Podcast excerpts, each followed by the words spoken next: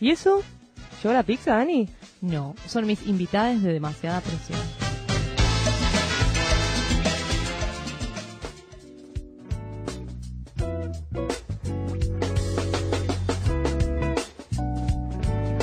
Bueno, volvemos con nosotras. Eh, no tenemos invitados hoy, pero tenemos un debate muy lindo. eh, Así es. sobre, ¿Sobre qué, Diana? Sobre cuerpos gordos, gordes. Sí. Gordofobia. Vamos a tocar. Bueno, como primera pregunta, ¿alguna vez les hicieron algún comentario sobre su cuerpo? Si están un poquito de sobrepeso. eh, a, a ustedes, preguntas. Sí, como sentir que la mirada del otro es más importante que la de ¿Y uno. quiénes sobre les, hizo- les hicieron ese tipo de comentarios? Mm. A ver. Sí, me lo han hecho y por lo general gente quizás conocida, mía o familiares, que vos puedes decir, che, me querés, hay buena onda. Claro. Pero sí, capaz, che, estás más gorda, o cuando mismo te dicen, che, estás más flaca, que uno lo puede sentir un halago, no sé ¿Por hasta qué se punto. dio un halago? Claro. Claro, por eso. ¿Desde qué mirada también se hace ese comentario, no? Hay comentarios A mí me ha pasado de que familia también, tipo tías, che, estás un poco más gorda. Bueno, eh, bueno. Sí, hay ¿Cómo como me- una fijación familiar de que si uno está más flaco está mejor. Como que se Claro. asocia con estado de ánimo u otras cosas también. Como si vas a ser más feliz siendo flaca. O, Sí, bueno, la Organización Mundial de la Salud declara la obesidad como una enfermedad cuando podemos hablar de cuerpos gordos que están en mejor estado quizá que, que cualquier otro, ¿no? Que gozan de una mejor salud y sin embargo son cuerpos que generan mayor grasa y tienen otra Metabolismo. Mm.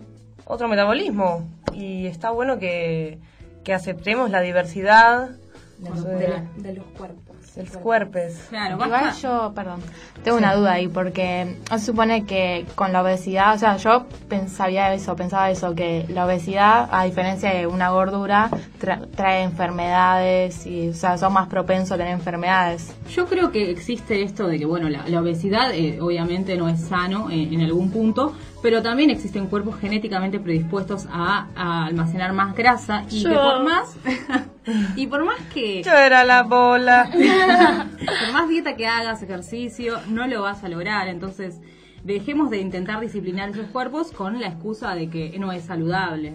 Que en todo caso intentar cuidarse desde otro lado.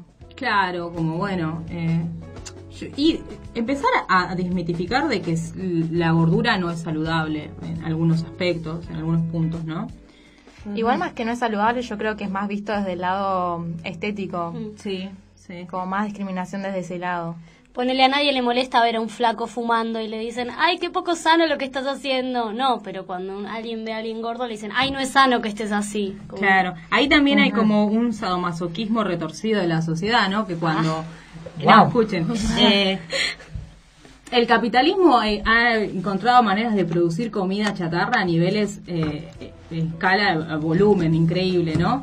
Y al mismo tiempo nos está pidiendo que seamos flacos y si no, no vamos a ser felices. Entonces, ¿en qué, ¿dónde estamos parados? ¿O comemos una hamburguesa en McDonald's o eh, somos flacos? ¿Qué hacemos? Es que justamente eso tiene que ver con qué clases acceden a ese tipo de privilegios. Justamente es donde se discrimina son aquellas clases donde quizás no necesitan acceder a la comida rápida, tienen todo el tiempo del mundo para cocinarse lo que ellos quieren, pueden pagarlo porque también muchas veces es más cara esa comida, así que hay que ver desde dónde se dice eso.